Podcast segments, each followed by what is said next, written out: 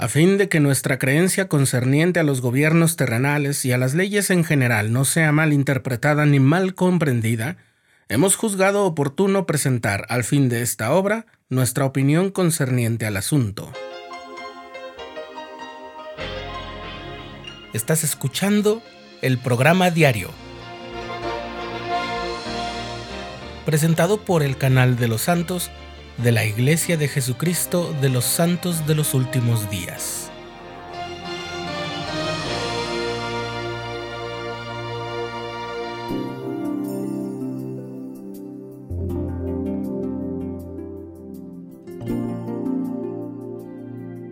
No te asustes, no vamos a hablar de política, no se trata de eso. Mejor te explico. Lo que escuchaste al inicio de este episodio es un preámbulo que antecede a la sección 134 del libro de Doctrina y Convenios desde su primera edición. No se trata de una revelación recibida por el profeta, sino más bien de una declaración de las creencias y opiniones de los miembros de la Iglesia en cuanto a las leyes y los gobiernos.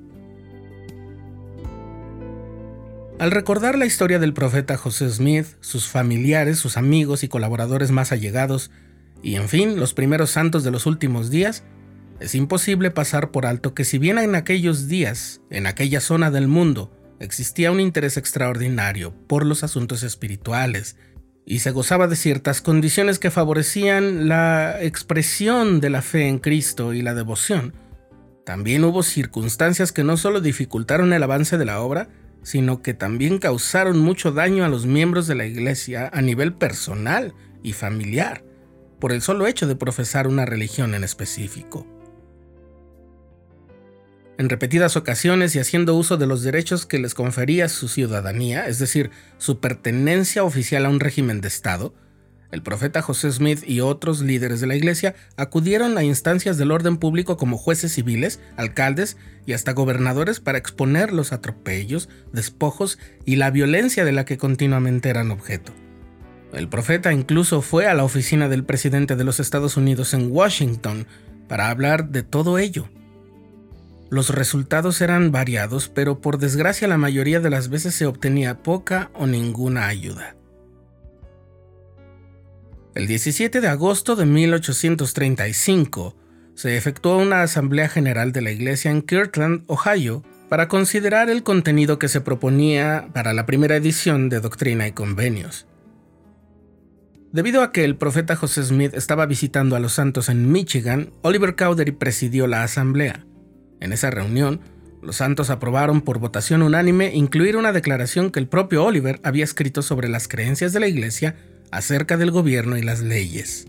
Cuando José Smith volvió a Kirtland, estuvo de acuerdo con la inclusión de esa declaración como una parte al final de Doctrina y Convenios, y aunque no se trata de una revelación, lo estipulado en la sección 134 ha formado parte del libro hasta el día de hoy por una razón.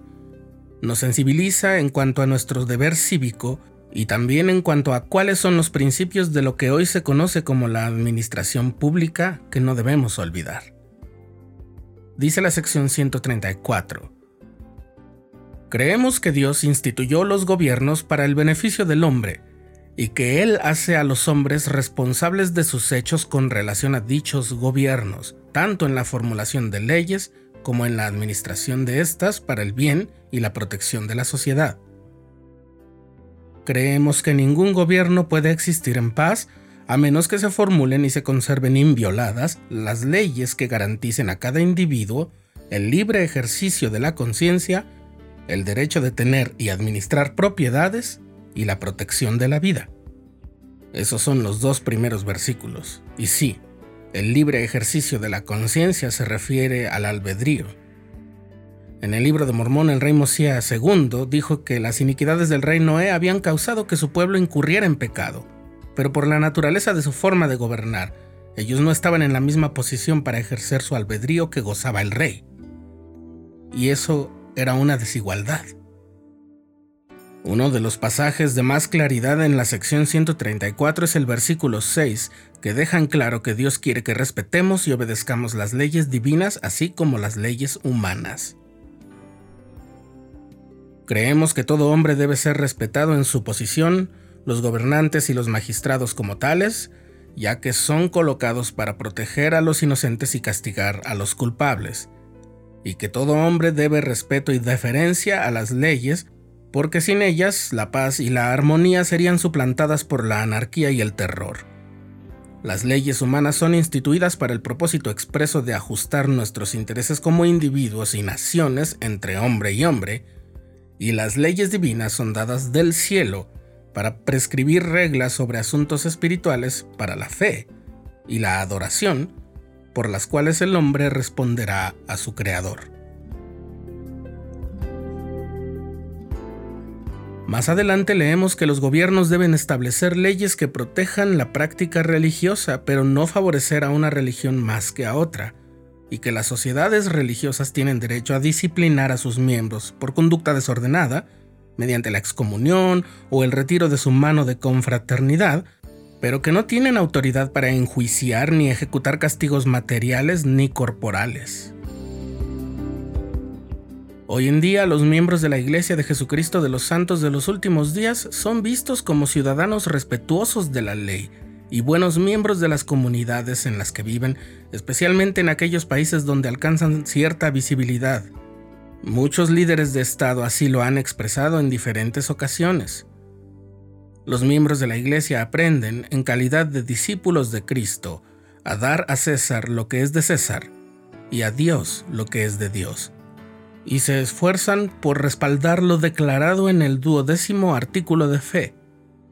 Creemos en estar sujetos a los reyes, presidentes, gobernantes y magistrados, en obedecer, honrar y sostener la ley.